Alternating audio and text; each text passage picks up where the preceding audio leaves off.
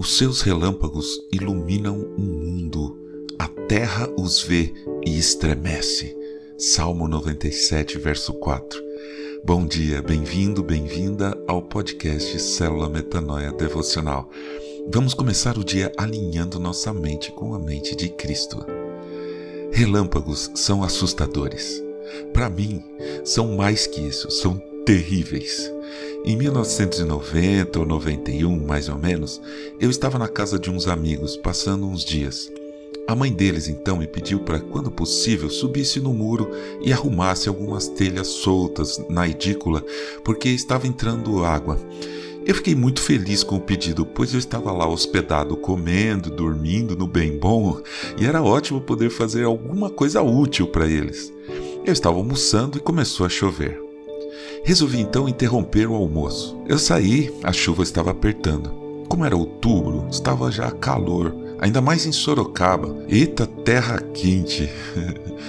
Eu estava de bermuda, tirei a camisa e fui descalço mesmo para cima do muro. Meu amigo tinha uma antena de radioamador. Na verdade, ele era PX, como eu era também, e a antena era um espeto de 4 metros pro alto. Quando eu subi, Facilmente arrumei as telhas e vi raios caindo na cidade. Era um bairro alto, então dava para ver bem longe. Eu resolvi descer e disse para a pessoa que estava no quintal olhando: Eu vou descer antes que eu brinque de para-raios. Foram minhas últimas palavras. Quando eu me apoiei na antena para dar segurança, bum! O raio caiu na antena. E eu ainda vi o clarão entre a minha mão e a antena quando ela foi afastada. O barulho indescritível do trovão me ensurdeceu. Um enorme choque percorreu todo o meu corpo. Eu fechei os olhos e pensei só uma coisa: morri. Eu não ouvia nada, não via nada, não sentia nada. Meu cérebro resolveu desligar, tipo, acabou, pronto, fim, relaxa que não tem mais nada para fazer. Eu sentia paz. Não teria mais que trabalhar, não teria mais problemas financeiros nem sentimentais, enfim, nada. Naquele tempo, eu havia há alguns anos me autodeclarado ateu. Eu não acreditava em Deus, nem em nada sobrenatural. Apenas acreditava naquilo que eu via e podia provar. Eu nunca desrespeitei as pessoas que criam, felizmente, mas eu não cria.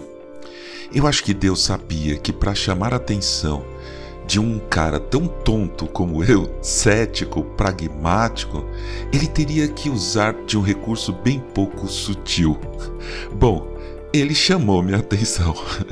Eu demorei um ano para entender, mas por fim, um ano depois, eu tive a minha primeira experiência com Deus e foi muito mais impressionante que o Raia. Mas naquele momento, eu estava em cima de um muro, só de bermuda de olhos fechados. Nem sei como eu não caí. Mas eu percebi que a chuva estava fria. Então eu entendi. Espera, se eu estou sentindo a chuva, eu não morri. Eu vou ser sincero, eu não queria abrir os olhos, ter que voltar para o mundo real. Eu demorei um pouco para isso. Era um sentimento como daqueles que você não quer acordar, pois sabe que vai ter um dia difícil, sabe? Mas fazer o quê? Abrir os olhos. E a primeira coisa que eu vi foram minhas mãos meio chamuscadas. E quando eu vi as pessoas vindo correndo para ver o que tinha acontecido, eu tive até um pouco de vergonha, mas eu desci calmamente do muro. Mediram minha pressão, 12 por 8. Meus batimentos cardíacos estavam a apenas 60 por minuto. Eu estava calmo, tranquilo e sereno, mas por dentro eu comecei a pensar: será que há algo além do que a gente vê e prova? O fato é que eu aprendi duas coisas muito importantes. Um, ficar longe dos raios. Eles podem sim cair na gente, ou na verdade subir, que é o que eles fazem. Dois, Deus faz o que for preciso para chamar nossa atenção para Ele. É isso que Ele quer, que todos nós, todos, sejamos salvos. Ele nos chama com Sua voz poderosa.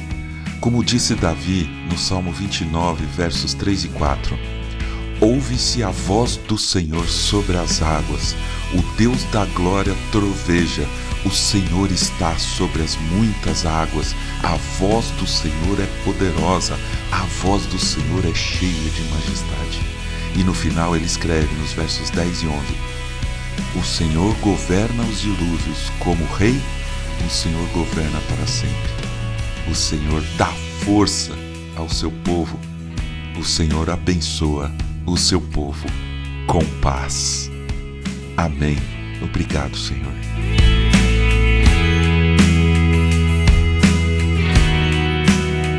Ajude a espalhar a palavra de Deus. A seara é grande. Compartilhe esse áudio.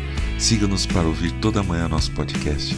E escreva para a gente para tirar dúvidas ou apenas para conversar. Nosso e-mail é metanoia.devocional.gmail.com Teremos prazer em responder e orar por você. Meu nome é João Arce e este é o podcast Célula Metanoia Devocional. Que Deus te abençoe e te guarde nesse dia que está começando. Que o Senhor sobre você levante o seu rosto e lhe dê a paz, hoje e sempre.